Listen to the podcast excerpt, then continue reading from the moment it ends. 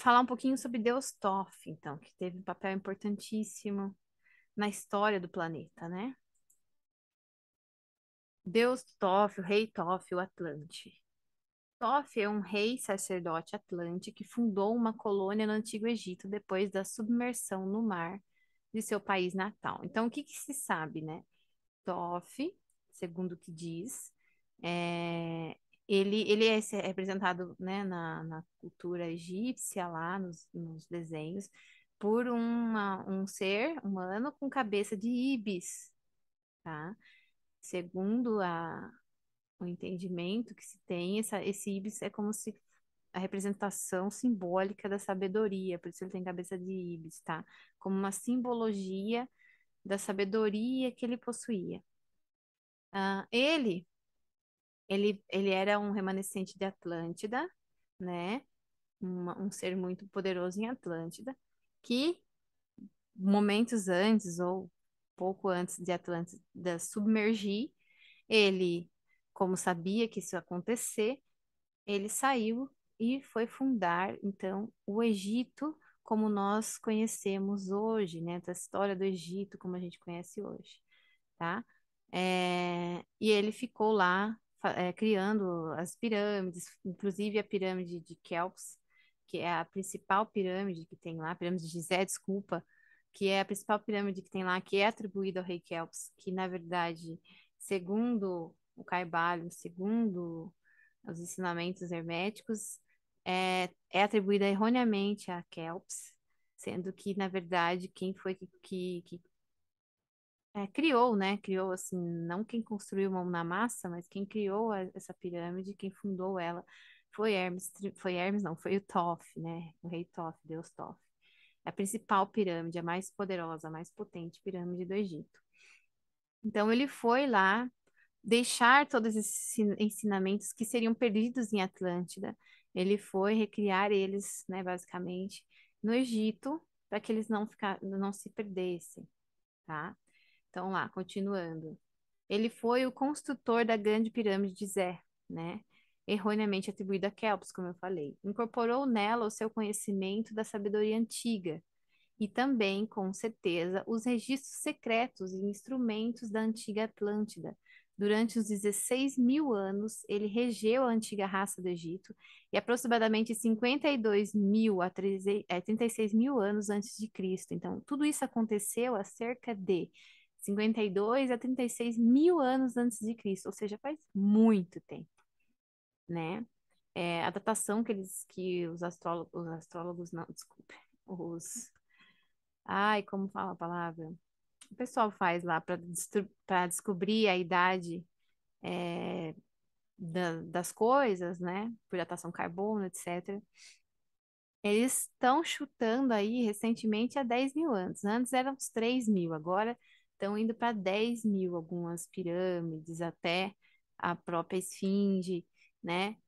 Mas, segundo o que diz a filosofia hermética, tem mais de 52, cerca de 52 a 36 mil anos antes de Cristo, ou seja, é muito mais antiga do que se imagina, se imagina hoje em dia, né? É...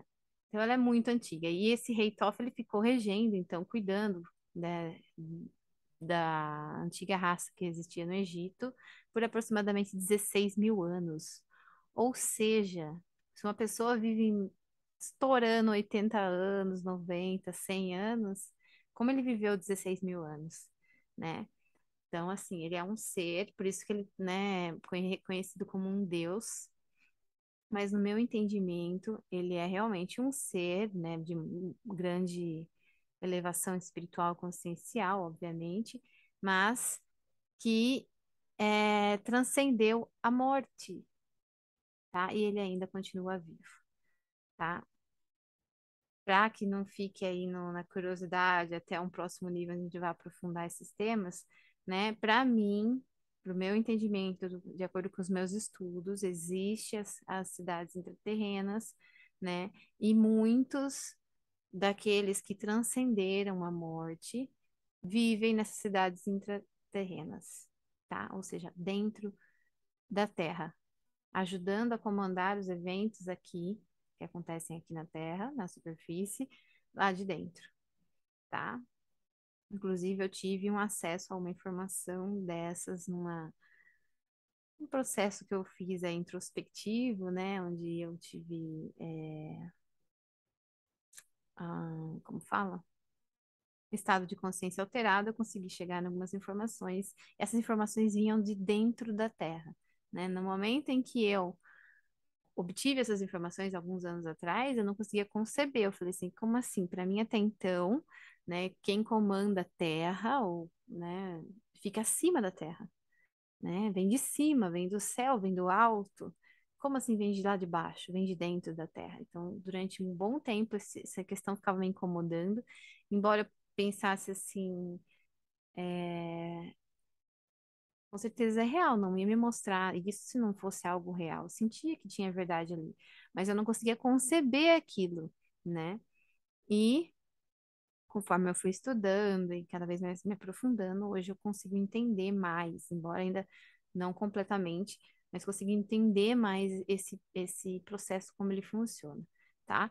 Então, de acordo com o que eu entendo, a forma como eu entendo, né, aqueles que transcendem a morte, né, que a morte nada mais é do que um estágio de vibração, um estágio de transição, você dominando aquelas leis que eu passei de energia para vocês, e as leis herméticas que eu vou passar hoje, dominando, estudando a fundo e aplicando, você também consegue, né?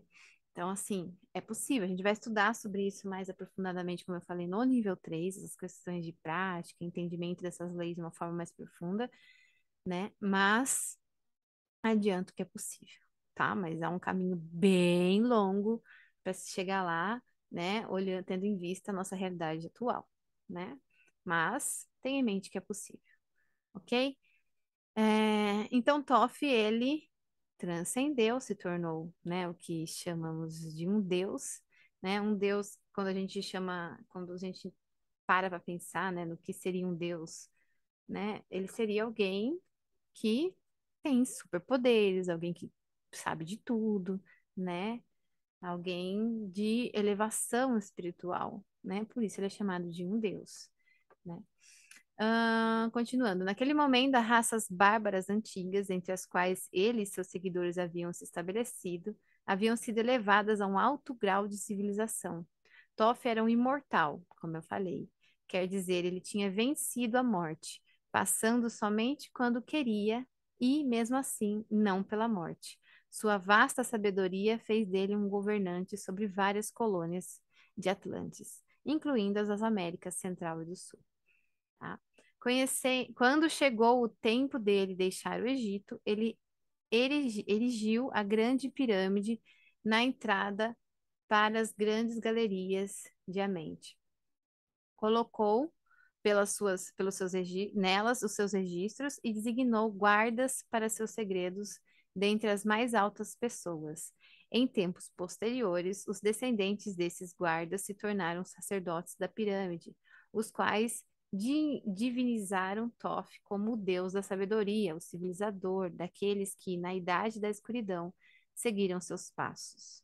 Tá? Esse aqui também é um trecho do livro, tá? No livro, se não me engano, a Tábua de Esmeralda, tá? Então, uh, Toff, ele, quando ele tinha que fazer essa passagem, né? Na verdade, ele entendia todo o funcionamento da vida, dos universos e tudo, etc, né? Então, ele sabia o momento que era hora de ele estar em ação e o momento que ele tinha que ficar mais num período de introspecção. Então, no momento que ele tinha que se retirar. E nesse momento que ele tinha que se retirar, ele, então, criou essa pirâmide, né? E nela ele deixou vários ensinamentos ocultos, né? para que as próximas civilizações, aqueles que viessem depois, pudessem aos poucos ir decodificando, né, e avançando.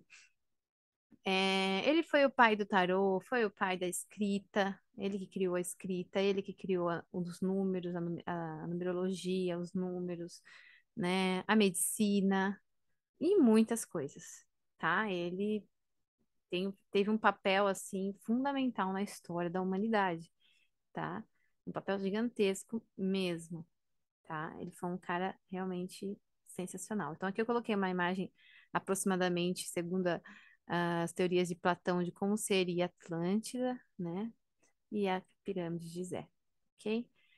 Só para ilustrar o que a gente está falando aqui.